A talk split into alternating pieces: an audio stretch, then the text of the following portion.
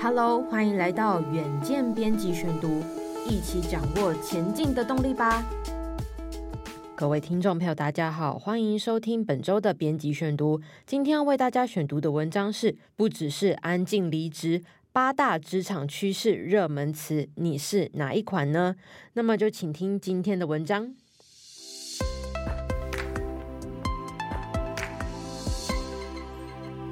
那么新时代的职场趋势又来了，继安静离职、最低限度星期一这两个词之后呢，总共有八个职场热门词，你都了解了吗？那么你最像哪一款呢？其实啊，自从二零二一年涌现大辞职潮，各种描述职场的词汇啊源源不绝，几乎呢每一周就会迸生出新潮流词。那么逐渐啊，近年的职场趋势变化多端。那么这些趋势你都搞懂了吗？首先，我们先来盘点第一个职场趋势，就是。最低限度星期一，那什么是最低限度星期一呢？其实就是有点像是安静离职的衍生版本，但是只限于每周的第一个工作天，也就是为了避免周日晚间开始涌生的开工忧郁，以及周一一早出现的待办事项轰炸，先从照顾自我的身心健康活动展开。例如在 TikTok 上鼓吹 BMM 的创业家梅斯，他呢在周一早上呢会先从护肤、阅读、写作等活动展开一天，但是不会立即的回复邮件或是参加会议。午餐后呢，他就在聚焦在需要专注的重要事务上。梅斯就认为了这一天的工作成果不一定会减少，而且也可能会为接下来的整周工作保有更高的生产力。但是呢，这可能不适合所有人，尤其是每天得进办公室打卡的族群。但 BMM 的核心意义在于，不要在一周的开端就为自己设下太大的目标，以紧绷的心态面对可能做不完的事物，对生产力没有太大帮助。第二个职场趋势。安静解雇，有些人呢、会觉得说，安静解雇就是对付安静离职的手段，但们也就是说呢，会忽视员工成长的空间，让员工觉得自己不被需要，甚至是交付刁难的任务，让员工自请离职，借此摆脱表现不如预期的员工，缩减人事成本。那么具体的做法呢，包含增加工作量啦，缩减工时啊，还有薪水，而且不再给予任务或者是新计划，或是将员工调至不。不符合专业的新部门，有时候安静解雇可能并不是真的有那个意思。例如，管理不良的组织也可能逼走员工另寻发展。但是专家认为，安静解雇不是一个好的领导原则，可能影响公司的职场声誉，破坏团队互信与合作风气，甚至可能会影响员工服务客户的品质。以正面开放的态度讨论职场表现与去留，会是比较佳的选择。第三个职场趋势是安静招聘。那么和近年来啊科技金融圈的裁员潮并行，这种善用内部员工避免增员的情况也越发常见了。安静招聘呢，指的是透过给予现有员工提升技能的机会，扩大员工现有职务的范围，或是以外包、约聘等途径完成公司的任务，并不需要聘用一名全新的员工。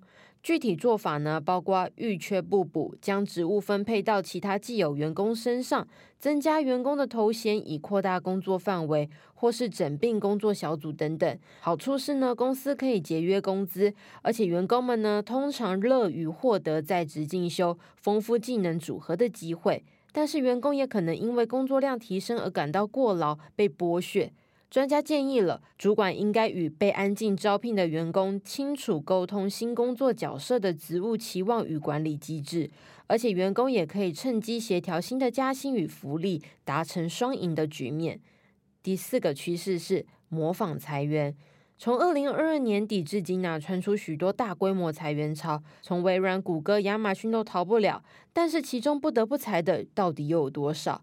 史丹佛大学商学研究所的组织行为学教授菲佛认为，与疫情中许多公司赶着招聘新人类似，现在许多公司裁员也与人类模仿他人行为的心理有关。即便经济前景不佳，解聘员工本来就是一个高成本的事情。随着经济起伏，未来可能还要雇佣猎人头公司再聘新人，新员工的薪水呢也不一定比较低。企业如果能够对自己的成长计划有长期性的规划，就能够省下这笔来来去去的人事成本。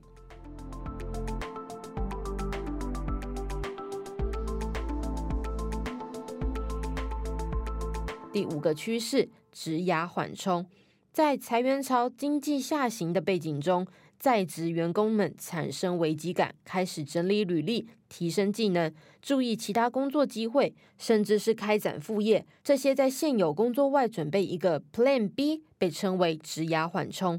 那么，由于啊通膨严重、利率上扬，为自己的职涯多做一些准备，被认为是聪明的选择。如今，学习新技能或开启新财源的门槛更低，例如在职的工程师也可以在线上开课程教程式，厨师也能够拉长战线贩售线上冷冻食品。专家建议了，新建立的技能可以与主要专业领域互补。另外，和其他领域的同事以及朋友保持联系，了解职场的变化也很重要。第六个职场趋势：猛烈应征。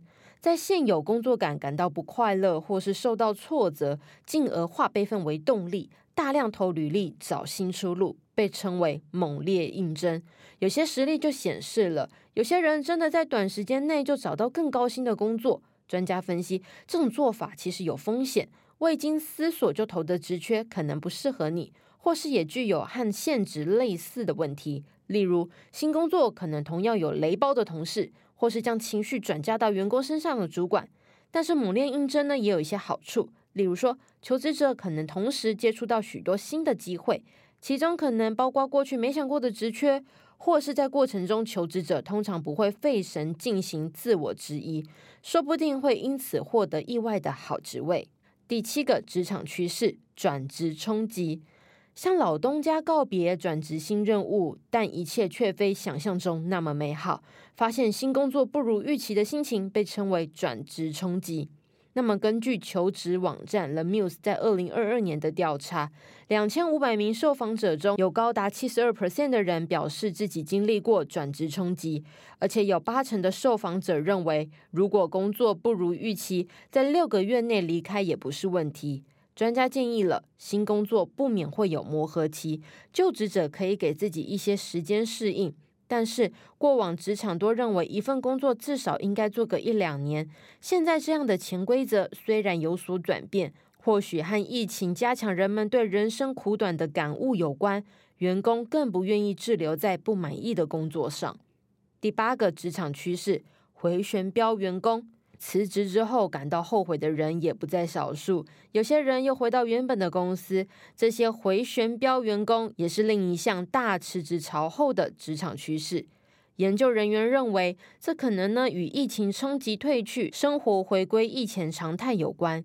有些人可能为了寻求远端工作机会而离职，但现在也可以接受进办公室，或是老东家经历这波经验，也调整了组织。更加开放、远距弹性，公司呢通常愿意接受这些回国员工，他们已经熟悉组织文化与大部分的同事，还有可能在外流浪时学会了一些新技能。